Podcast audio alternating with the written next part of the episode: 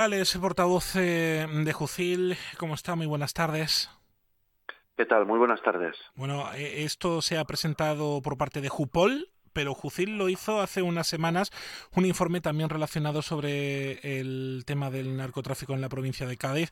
Aunque ahora vamos a profundizar en otros temas, lo más importante, ¿cómo estáis? ¿Cómo estáis los guardias civiles después de todo lo que ha pasado? Que han sido semanas duras. Bueno, pues intentando levantar cabeza y en base a ese informe que tú has dicho, pues lo presentamos, lo presentó Ernesto Vilariño, nuestro secretario general, el viernes pasado en el registro del Congreso de los Diputados con la intención de que llegue a todos los grupos eh, parlamentarios con representación en el Congreso y, se, se, articule ya de una vez una comisión de interior que ponga que ponga fin a esto. ¿no? Nosotros en nuestro informe, además de eh, en un orden cronológico, hemos eh, reflejado lo ocurrido desde ya el día 8, con la llegada de esas narcolanchas a refugiarse en el puerto de Barbate, y lo terminamos solicitando una serie, recomendando una serie de medidas urgentes que hay que aplicar ya prácticamente en tiempo real para revertir el avance del narco y revertir esa situación de, de inseguridad y recuperar eh, en la máxima medida el principio de autoridad por parte del Estado en esa comarca.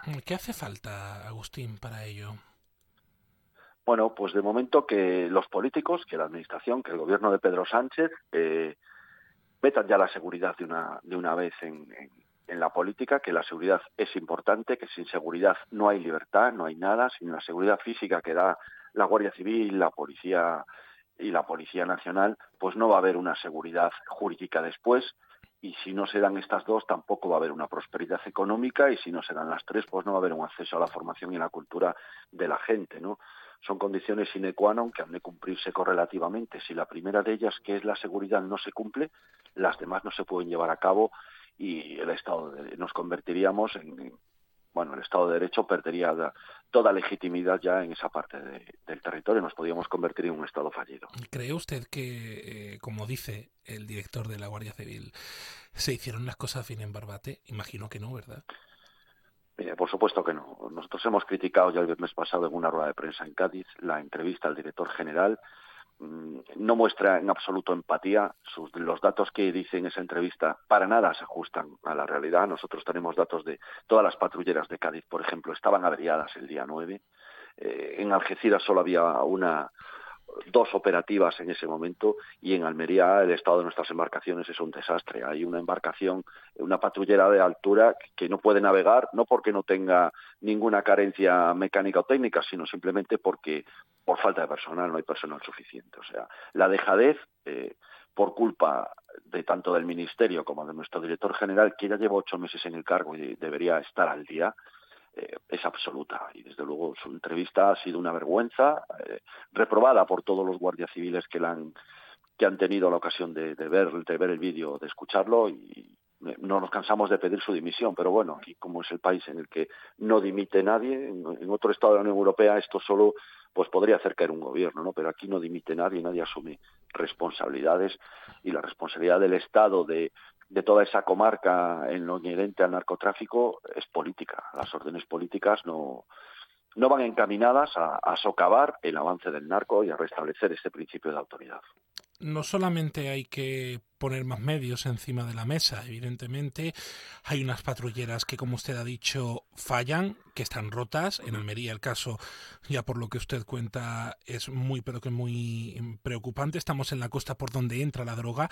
Eh, también, eh, hablando de vosotros mismos, eh, con, con, con Aaron Rivero, el secretario general de, de Jupol, en una entrevista que, por cierto, ya pueden escuchar en onda barra Cádiz, habla, al igual de Mm, que, hablaba hace unas semanas el, presidente de la Audiencia Provincial de Cádiz, Manuel Estrella, de la necesidad de estabilizar a la plantilla mm, de las fuerzas y cuerpos de seguridad del Estado en Cádiz porque hay mucha volatilidad en las eh, plantillas. Faltan 400 agentes de policía local. ¿Cuántos faltan de Guardia Civil?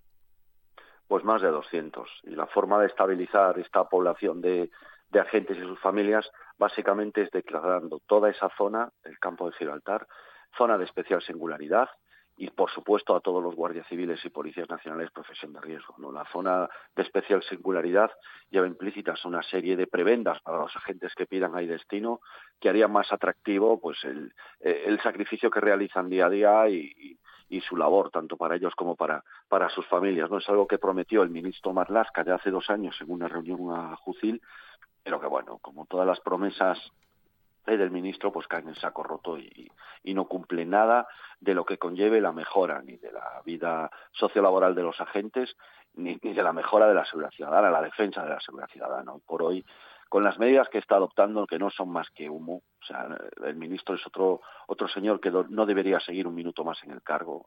Llevamos todos estos días pidiendo la dimisión de él también por, por dejadez.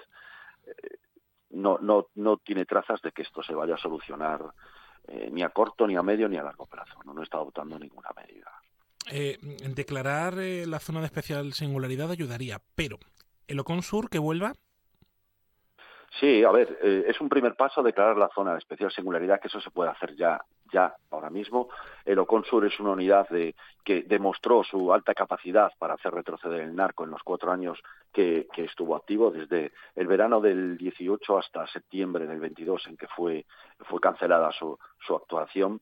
Era una unidad muy especializada que atacaba a la delincuencia, al narco, en todas sus vertientes, tanto en, la, en recabar información y hacer inteligencia, que te puedan llevar a realizar operaciones eh, judicializadas, como en el tema operativo, eh, atajar las descargas ya en la playa, eh, en cuanto en cuanto llegan a nuestras costas las embarcaciones de los narcos y luego también un estudio de, de las ganancias del blanqueo de capitales tanto económico como en los bienes adquiridos de manera ilícita por el tráfico de drogas no os recuerdo que Locón en sus cuatro años ha detenido a más de 12.000 personas relacionadas con el tráfico de drogas 30.000 kilos de cocaína incautados, eh, casi 2 millones de, en, en hachís, casi un millón de litros de combustible para planeadoras, más de 2.000 vehículos incautados, 1.200 eh, embarcaciones, muchas de ellas de estas narcolanchas que tienen un precio en el mercado hoy en día por unidad ya superior a los, a los 100.000 euros y 58 eh, millones en efectivo,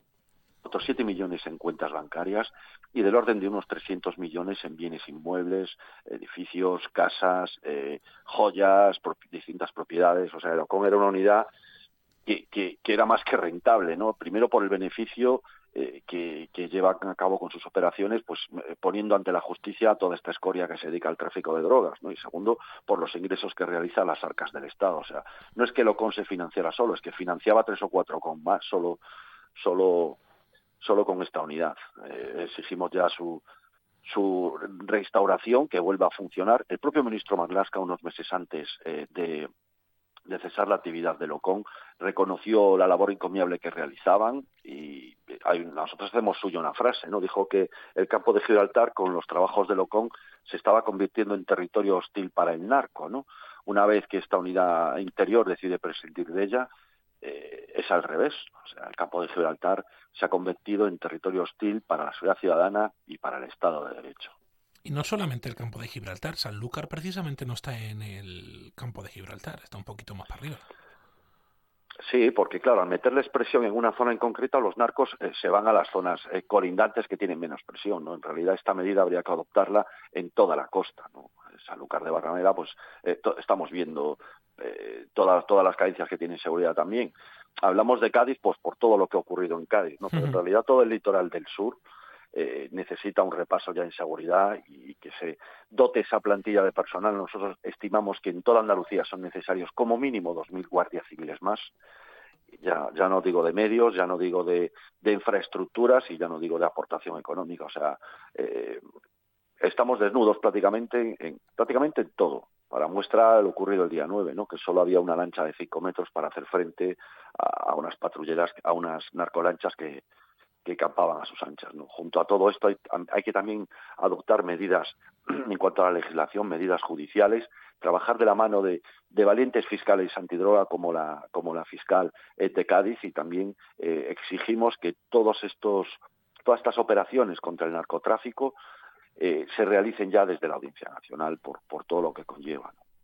Esto, como decimos, es eh, noticia en este día, en eh, esta semana, desde el día 9, desde este tragiquísimo suceso que les contábamos eh, en Barbate mientras estaban cantando coplas en el Gran Teatro Falla. Pasaba esto que ha vuelto a poner sobre la mesa un debate sobre la seguridad, ya no solamente en el campo de Gibraltar, sino en toda la provincia de Cádiz. Estas son las demandas de Jucil, que lo acabamos de escuchar, y de Jupol, que también lo pueden escuchar en onda barra Cádiz. Agustín Leal, que es secretario mm, de Comunicaciones, en este caso portavoz de, Jucil, eh, que nos ha atendido, que le quiero agradecer por uh, cogernos la llamada para hablar de, de esto aquí en Cádiz. Un abrazo.